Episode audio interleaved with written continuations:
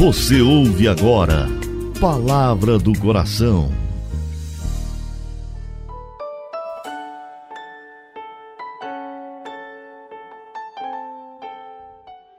Em nome do Pai, do Filho e do Espírito Santo. Amém. Meu Senhor e meu Deus, eu creio firmemente que estás aqui, que me vês, que me ouves. Adoro-te com profunda reverência. Peço-te perdão dos meus pecados e graça para fazer com fruto esse momento de oração. Minha Mãe Imaculada, São José, meu Pai e Senhor, meu anjo da guarda, intercedei por mim. Jesus Cristo, coração fiel, moldai nosso coração ao vosso, pois confiamos em vós. Hoje é sexta-feira, eu, Padre Delton, quero louvar a Deus por estarmos juntos e por trabalharmos na obra da evangelização. Quero convidar você no dia de hoje para participar da nossa história por meio da sua doação. Nossa comunidade precisa de você para continuar evangelizando sem dívidas. E cada doação que chega garante que no final do mês tenhamos 100% de contas pagas. As contas que existem para sustentar esta obra, o Sistema Coração Fiel de Comunicação.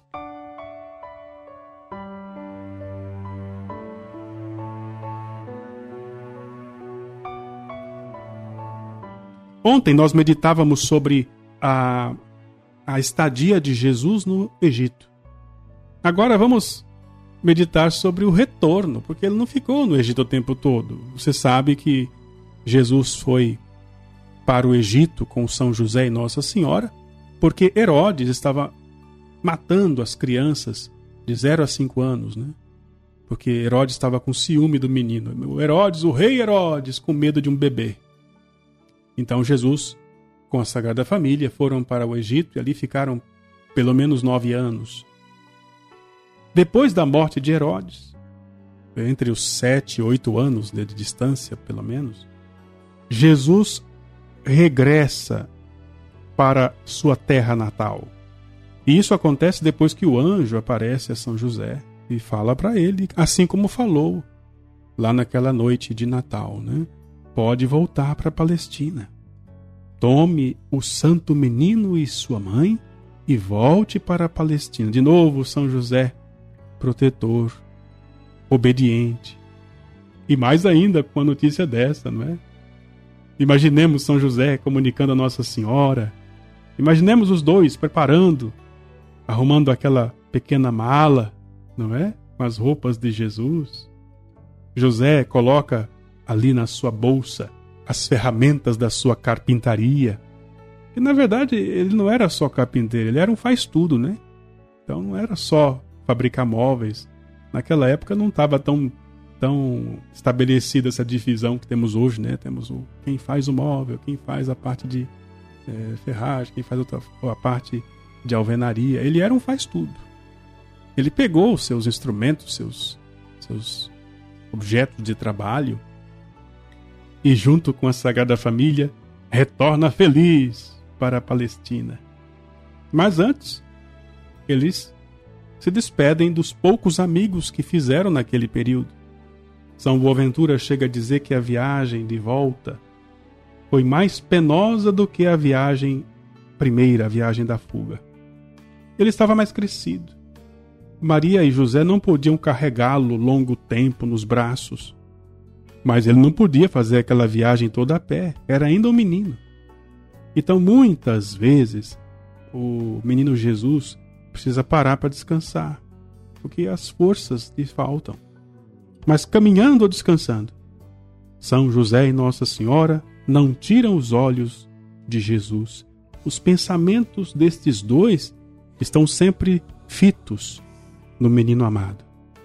Na viagem, estes três peregrinos quebram de vez em quando o silêncio com alguma conversação santa. Mas imaginemos a conversa dos três. De que falam?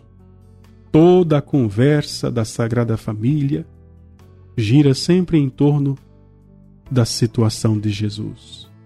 da pessoa de Jesus, do futuro de Jesus. É por isso que quem tem Jesus no coração fala sempre dele. Tem sempre o nome dulcíssimo de Jesus nos lábios. Imaginemos nessa viagem de volta como eram as noites. Jesus não tinha mais o colo de Nossa Senhora para descansar, como aconteceu na ida. O que ele tinha? A terra nua, talvez. Quando ele foi para o Egito, ainda bebê, sua alimentação era o leite materno. E agora, na viagem de volta, o que ele come? Pão? Um pão duro, talvez. Porque se a viagem durou aproximadamente uma semana, aquele pão já não tinha mais o frescor, não tinha mais o sabor de quando sai do forno. É bem provável que naquele caminho os três também tenham passado algum tipo de sede, porque era uma espécie de deserto. Era um lugar onde tinha pouca água.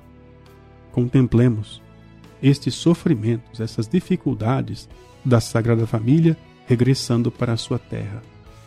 E agora pense comigo: passar por tudo isso, voltar para a Palestina, para encontrar o quê? Um povo que mais tarde vai assassiná-lo. Temos que ter presente essa trajetória da vida de Jesus para reconhecer na nossa vida a necessidade de suportar os sofrimentos e também para agradecer. Por causa dos nossos pecados, nós mereceríamos o inferno.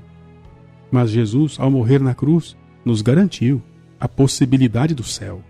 Cabe a mim e a você fazer valer esta vida de acordo com a palavra e a vontade de Deus para lucrar na outra vida o prêmio que Jesus nos garantiu por meio da sua cruz.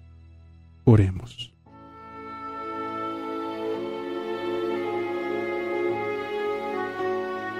Obrigado, querido Jesus, tanto sofrimento padecido por mim. Estou arrependido dos meus pecados. Tem piedade de mim, livrai-me do inferno. Vós viestes ao mundo a fim de acender o fogo do vosso amor. É neste fogo que eu quero abrasar-me, e não naquele fogo, o fogo do inferno. Querido Jesus, livrai-me do inferno, porque no inferno eu não vos poderia amar. Levai as almas todas para o céu, especialmente aquelas que mais precisarem. Ó Maria, minha mãe, ouço que todos dizem e publicam que aqueles que vos amam e em vós confiam não irão ao inferno, contanto que se queiram emendar. Amo-vos, Senhora minha, e confio em vós. Quero converter-me. Ó Maria, encarregai-vos de livrar-me do inferno.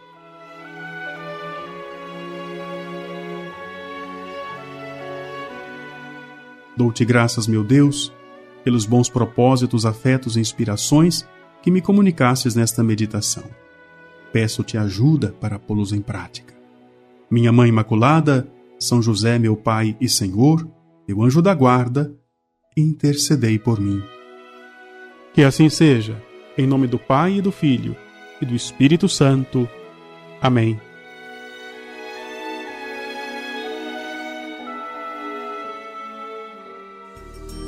Você ouviu Palavra do Coração